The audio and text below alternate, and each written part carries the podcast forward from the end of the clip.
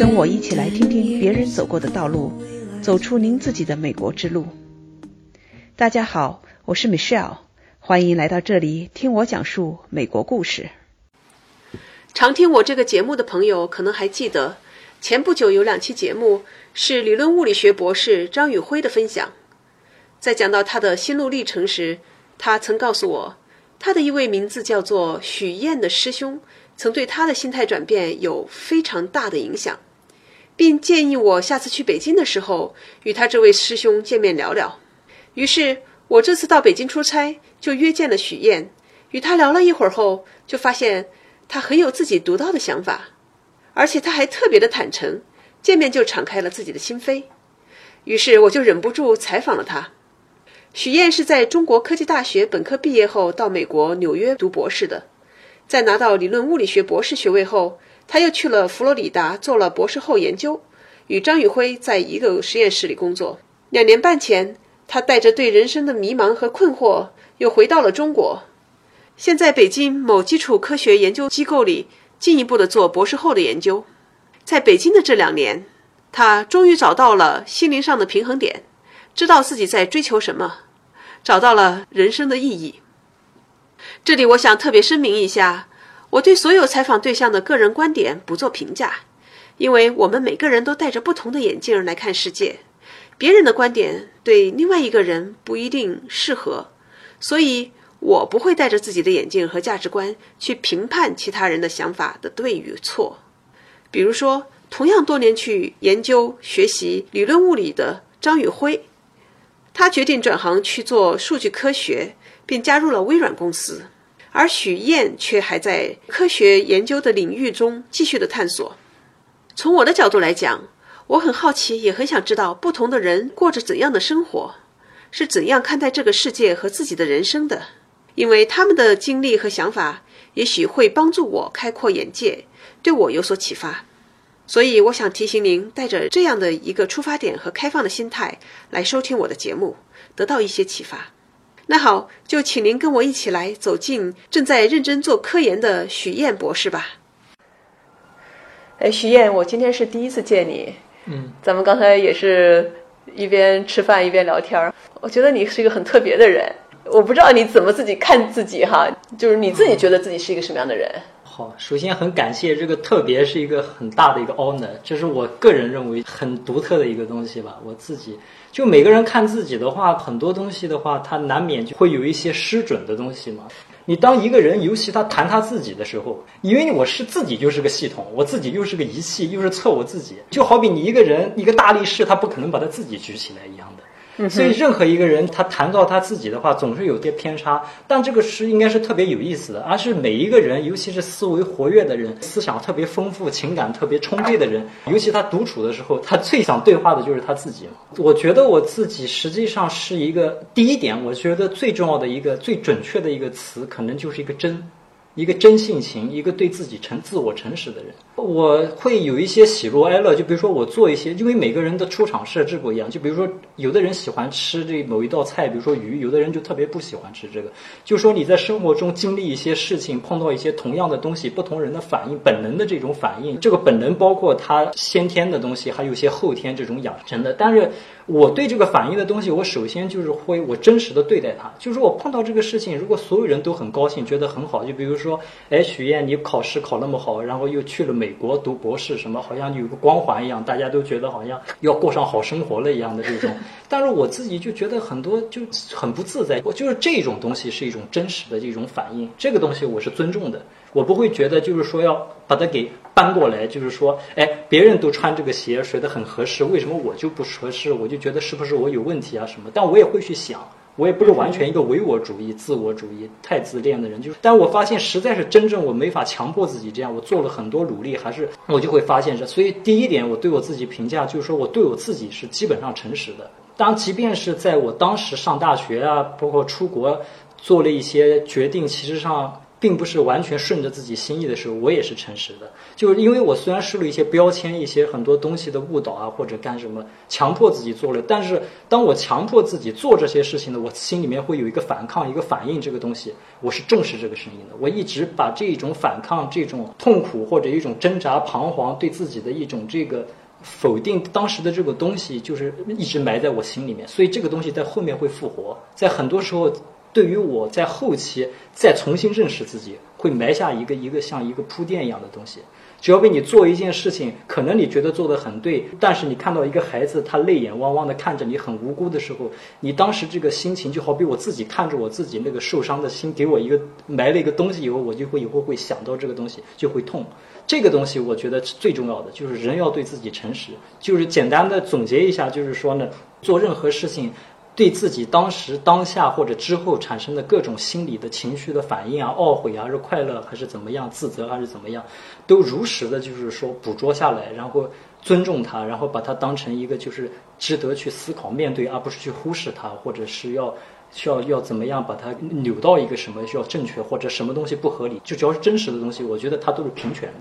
都是有它的这种。平等的意义在这，不会说你做什么东西就是这样的就好，那样就不好。所以这是我对我自己认为，我也是可能自以为我觉得我自己是最欣赏自己的一点吧，就是说这个真，尤其是对自己诚实，对自我诚实的这个态度。然后第二个由这个引发而来的，我还有一点就是说我这个人可能也。比较赋予生命力，就一种活的生命的这个东西。当然，这个是从真引发出来的。就是说，我的很多东西就是从对自己诚实，导致了我对外面很多人，我接触人干什么东西啊，我都是不是那种按照教科书上的一种东西。就比如说，呃，有一个人告诉我一个什么事情，我给他的一个本能上的反应是，哦，是我。通过这个长期的教育系统，或者家庭环境，或者教科书上给我一套什么东西，然后我按照这个东西来评判这一个人是怎么样的，他是懒散还是什么？我不会这样子。总的来说，我就是以活生生的，就是我的感受。就比如说我见到一个人，我举个例子，可能就理解的更好一点。以前我读书过程中，因为经常是在学校里面，尤其是在很好的学校里面，就经常有一些所谓。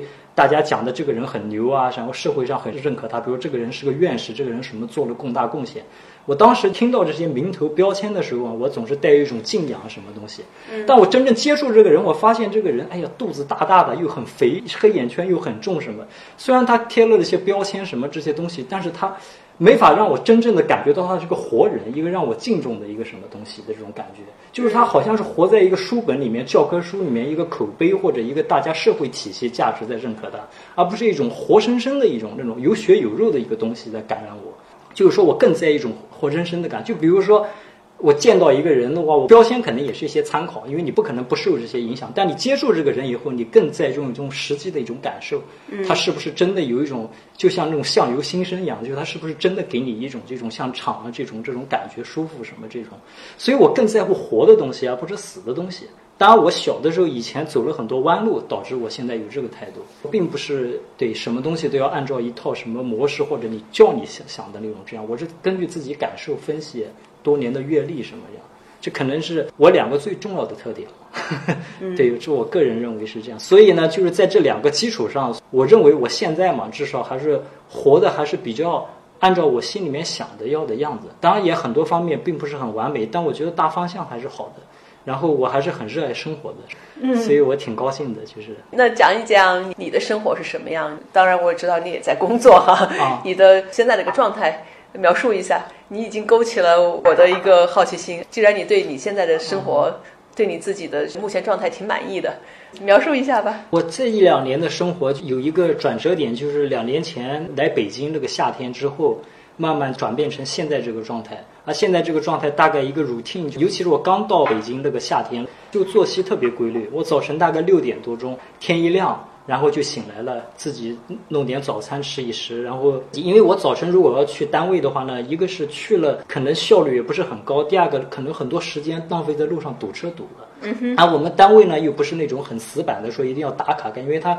博士后研究更像一个智力型的研究。并不是说你一定要在场干什么，你更多是你这个智力上有一些多少推动什么，所以它更相对自由一点的情况下呢，我就是说，那我与其浪费时间在路上，我不如在公寓看一看自己感兴趣的书啊。或者专业上面的东西一些提高啊，或者自己困惑的一些东西，如果有些比如说哲学啊、文学啊或者什么东西能给我启发的东西，然后我看一看这个，快到中午的时候，大概十点多我就去单位，因为我们现在住的这个公寓呢是单位当时买的一个四层的楼，单位的产权，然后给我们住也不收房租，我就直接从那个。我住的地方坐公交大概八站路，也就是半个小时不到就到单位了，在西亚旗附近。然后到单位呢吃个饭，跟同事聊聊天啊。有的时候下午就开始集中精力做我的这个科学研究这个课题什么的。就如果有进展，有什么好的 idea，我也挺高兴的。其实一个人最幸福的就是说你有个明确的事情要去做。这个东西做成功与否不重要，困难与否不重要。你有个很明确的东西，你去做，你就感觉很高兴。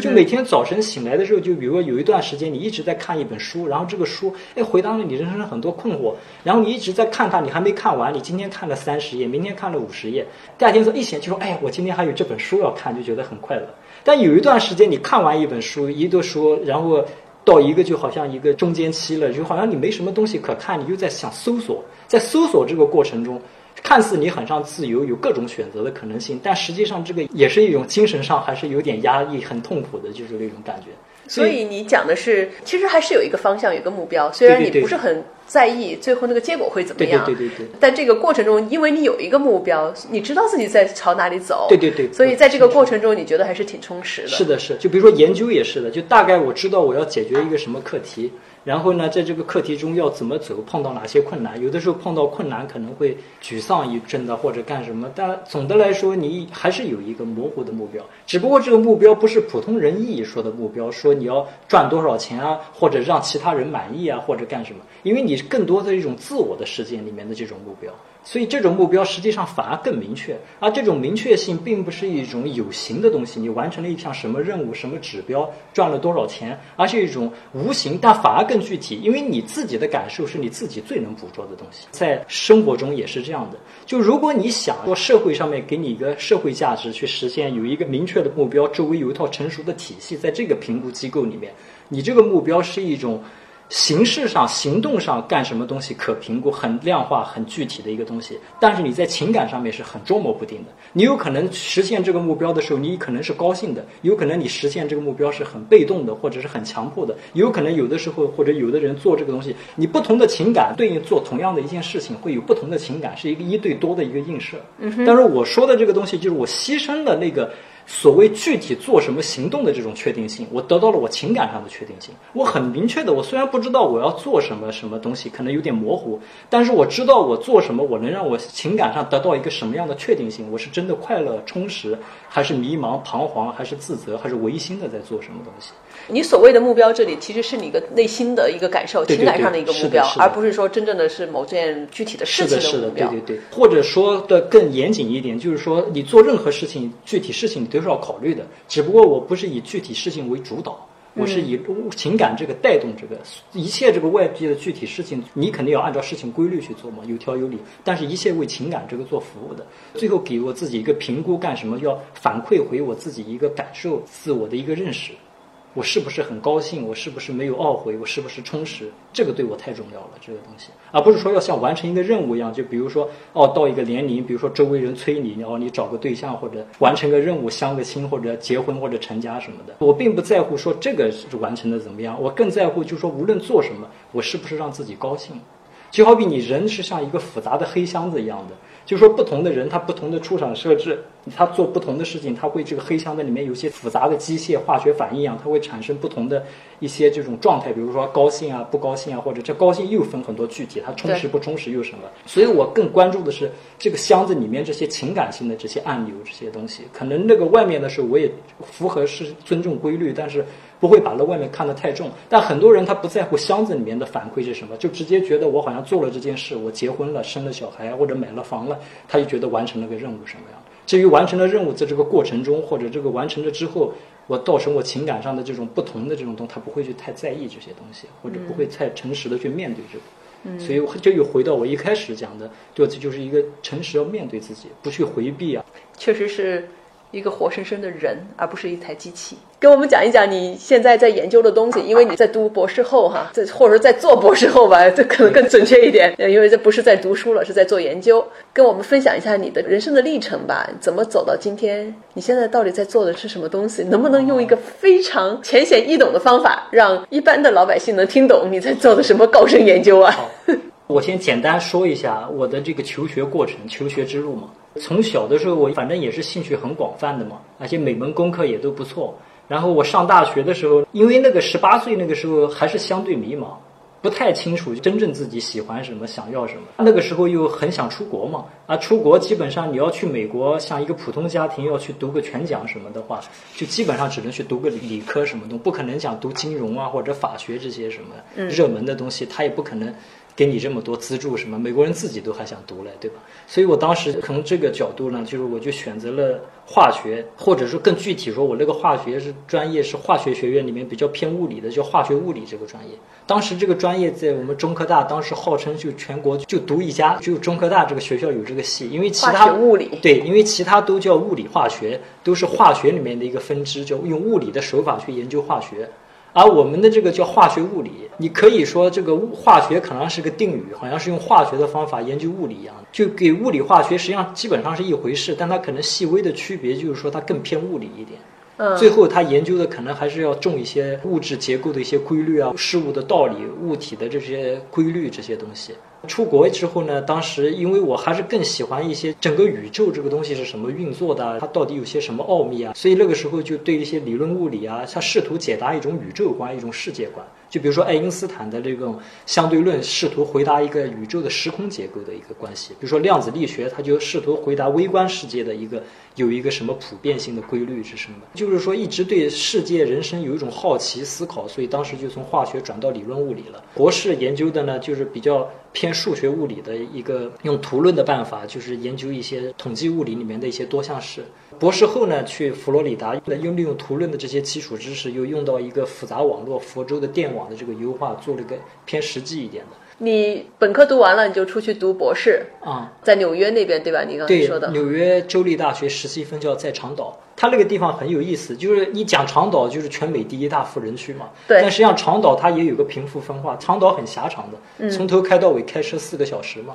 哦，有这么长啊？对，去就他们说三百万人口嘛，然后西西边它的两个属于是纽约市，一个叫皇后区。在北边就是像那个 U.S. Open 美国公开法拉盛什么中国城嘛那个，南边是布鲁克林嘛，黑人比较多的一个地域，最东边是那些富人区，海滩啊什么豪宅什么的，而我们学校是在中间，正好那个石溪正好是在长岛整个狭长这个中间，所以它就是在一个还没到富人区，但是已经出了纽约市了，也就是说也算一个比较。平民啊，阶层优化，因为所以那块地比较便宜嘛，有一个人就把那块地捐给那个我们学校，当时就建了纽约州立的实习分校嘛。那个地方自然环境还挺好的，反正在那度过了六年。然后博士后的时候就是去了佛罗里达州立大学，一到那个地方塔塔拉哈西就感觉，因为宇辉也聊过那个地方，感觉一下就很破啊，很小啊，很闭塞啊。因为毕竟我还是从纽约过去的嘛，就感觉更不适应了那个地方。在博士后研究之后呢？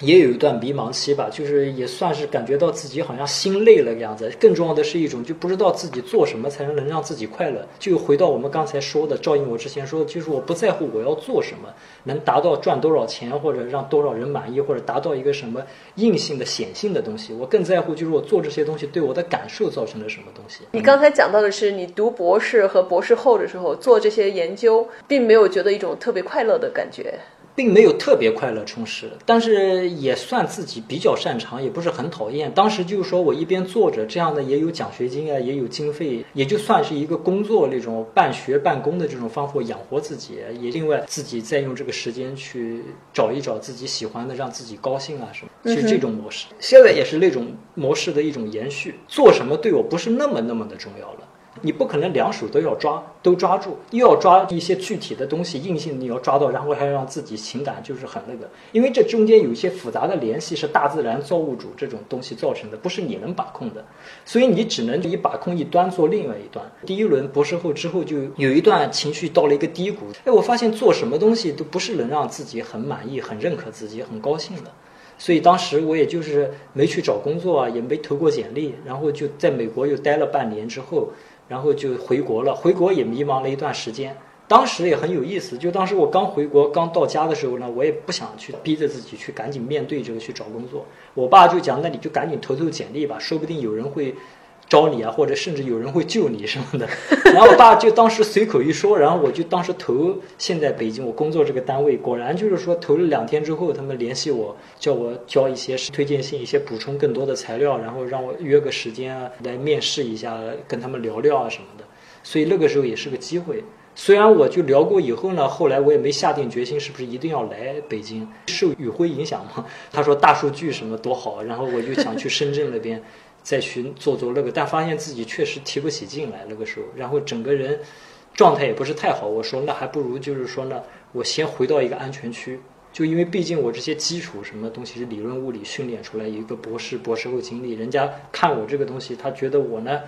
应该是可以胜任这个工作的。那我也可以去做这个工作呢，去达到一个就暂时的一个回到一个安全区，然后再去解决一个困惑的问题，而不要搞的就是好像。焦头烂额的，然后都没有立足之地那样的，太不现实了。就是，所以后来我又来到北京，就是回到我自己熟悉的领域嘛，相对熟悉的领域做一个单位。我的研究部也就叫复杂系统研究部 （Complex Systems），就研究这个复杂性体系，就是说不是一个简单性多的东西，还原成比较简单机缘的一些基础的一个东西的一个组合。嗯。而我们现在研究复杂系统，就是说大家几十年来有个共识，就是说它为什么叫复杂系统？就是说你不可能。把它简化成一些简单的一些规律来解释它，就是说它有它的复杂性在里面，你就根据怎么复杂性来去找一种更高层次的一种规律，就以复杂对复杂。以前就好比是我以不变应万变，就你这个分子什么东西怎么变化，材料颜色怎么变，我都可以归结为一些基本的规律分子。就比如说天体运行那么复杂，那么多星体，哎，我都可以归结于牛顿万有引力定律。你给我一个万有引力公式。根据它，我就可以算出来它什么时刻在什么轨道，还可以预测以后。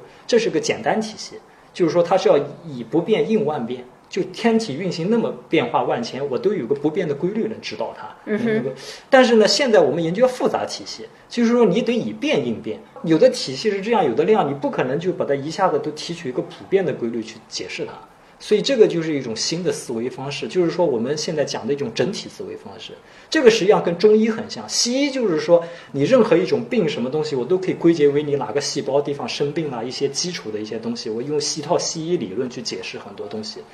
但是呢，中医这个东西它就是不讲这些整，它就讲一些气啊、火啊什么，它是一种整体论的观点，去把人体看成一个复杂系统去研究它，而不是要把它提取为一些基本的规律，一下说这个病一定就是哦，原来是这个细胞里面感染了什么细菌，或者是那个部位出了个什么问题，就说你不知道是问题，但是你可以用整体的办法，以气对气，比如说你。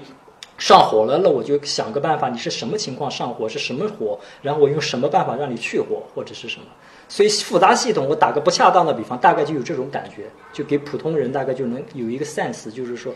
他就是说以变应变，用一种整体性的观点，一种混沌的观点去对付一种整体，像中医一样的简单系统那种，就像西医一样，以不变应万变。对于许燕的分享，我们分成了上下两期。从前面的谈话中，您了解到了许燕的人生观。他要做一个真实的自我的想法，以及他求学的历程。下期许燕将分享他在多年求学过程中心灵上走过的几个阶段，他所追求的一种境界，以及他为什么选择回国。期待与您下期共同感受许燕的内心世界，希望能够给您带来一些启发。